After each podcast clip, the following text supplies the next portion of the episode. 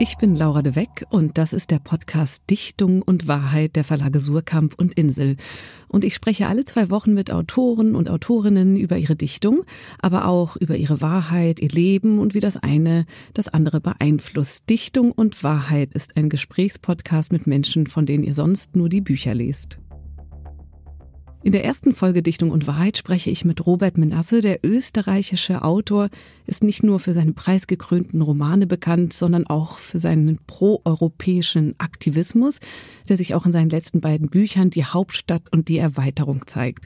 Robert Menasse erzählt im Gespräch, warum unser Leben ohne die EU komplett anders wäre. Wir erfahren, weshalb er sich ein Europa der Regionen wünscht, ein Europa eigentlich ohne Nationen und warum er Schokolade meidet. In unseren Podcast-Folgen sprechen wir einerseits über das Leben als Schriftstellerin, vor allem aber über biografisches und persönliches, über unser Leben in der Gegenwart und andererseits über aktuelle gesellschaftliche politische Themen und persönliche Haltungen. Natürlich spreche ich aber auch über das aktuelle Buch des Gastes und manchmal lese ich auch daraus vor. Warum schreiben eigentlich so wenige Künstler oder überhaupt Autoren über die Europäische Union? Ich bin froh, dass wir jetzt endlich zur Literatur kommen. Ich war schon narzisstisch genau. gekränkt. Ich habe schon geglaubt, es kommt nie mein Roman zur Sprache. Aber die Frage ist gut. Die Frage ist deswegen gut, weil ich in der Tat mich selbst auch schon sehr oft gewundert habe. Mhm. Es sind die Rahmenbedingungen unseres Lebens, unseres Alltags, unserer Politik, unserer gesellschaftlichen Ordnung. Das heißt, eine Grundlage unseres täglichen Lebens. Unser Leben wäre anders, gäbe es die EU nicht. Ja, das heißt, es spielt in unser Leben hinein. Und wer erzählen will, in einem Roman zum Beispiel, wie wir heute leben, was heute passiert, was die Epoche prägt, ja, was ja die Aufgabe des Romans ist. Der Roman ist ja nichts anderes als die Zeit in Erzählung gefasst. Wer das will, muss irgendwie direkt oder sehr vermittelt oder ganz radikal vermittelt, aber doch irgendwie das mitreflektieren.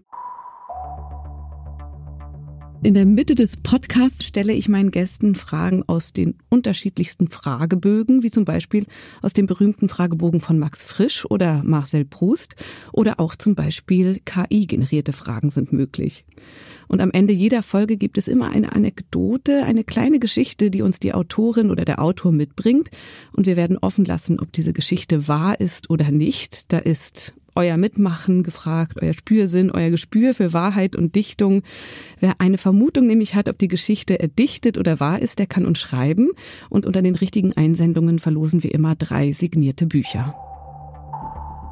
Liebe Zuhörerinnen und Zuhörer, die erste Ausgabe von Dichtung und Wahrheit gibt es am Donnerstag, den 16. Februar auf allen Podcast-Kanälen. Da spreche ich mit dem preisgekrönten Autor Robert Menasse. Weiter geht es eine Woche später anlässlich des Jahrestages des Krieges in der Ukraine mit Katharina Rabe, der Surkamp-Lektorin, die seit über 22 Jahren das ost- und mitteleuropäische Programm betreut. Alle 14 Tage werden wir weitere Podcast-Folgen veröffentlichen mit Simone Buchholz, Heinz Helle, Clemens J. Setz, Julia Ebner und Esther Kinski, um nur einige zu nennen und natürlich auch mit Autorinnen und Autoren aus dem Sachbuchprogramm und unbedingt dabei sind auch Autorinnen aus der Surkamp Wissenschaft. Ich freue mich, wenn ihr dabei seid und den Podcast abonniert. Bis dahin alles Gute.